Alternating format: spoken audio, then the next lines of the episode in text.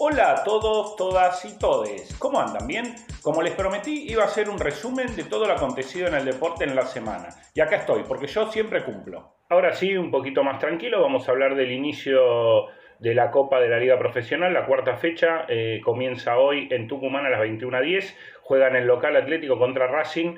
Eh, totalmente desparejo. Atlético ganó los tres partidos y Racing perdió los tres. Además de esto, Racing fue con un equipo de juveniles, mayormente, porque juega en la semana que viene contra Flamengo por Copa Libertadores. Está bastante picante el tema eh, con BKHS, con el presidente Blanco y con Milito, eh, que ya dijo que en diciembre deja la institución, por lo menos en el puesto de manager. Veremos lo que pasa hoy y cómo se dan las semanas siguientes. Y para hablar un poquito del fútbol de ascenso, en el día de hoy se están sorteando los torneos de la Primera Nacional, de la Primera B Metropolitana, de la Primera C y de la Primera D.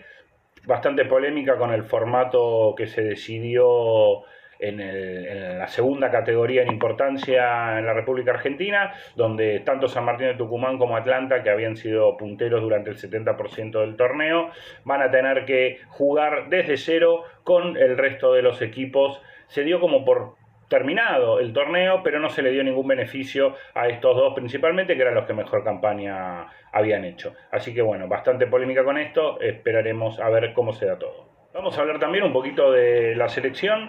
Ganó 2 a 0 el, la noche del martes en Lima, Perú, ante un seleccionado local dirigido por Gareca, eh, bastante flojo, pero fue una buena, una buena actuación de la selección que venía de empatar de local 1 a 0 con Paraguay, eh, con goles de Nico González y de Lautaro Martínez en el primer tiempo. Un buen partido en general, manejó la pelota, tuvo buenos eh, arranques entre Lo Celso, Messi y, los delanteros, el, jugador González, que casi desconocido para muchos de inferiores en argentinos, hoy jugando en Europa, eh, hizo un golazo, la, fecha pasada también contra Paraguay, eh, había jugado más de lateral, en esta jugó en su posición, que es volante ofensivo delantero, llegó al gol después de una buena triangulación ofensiva y el gol de Lautaro Martínez también de buena factura eh, en una jugada del medio entre Messi y Lautaro que eludió al arquero y definió un buen partido en general, sin muchos sobresaltos y le abre otra posibilidad a la selección que no va a volver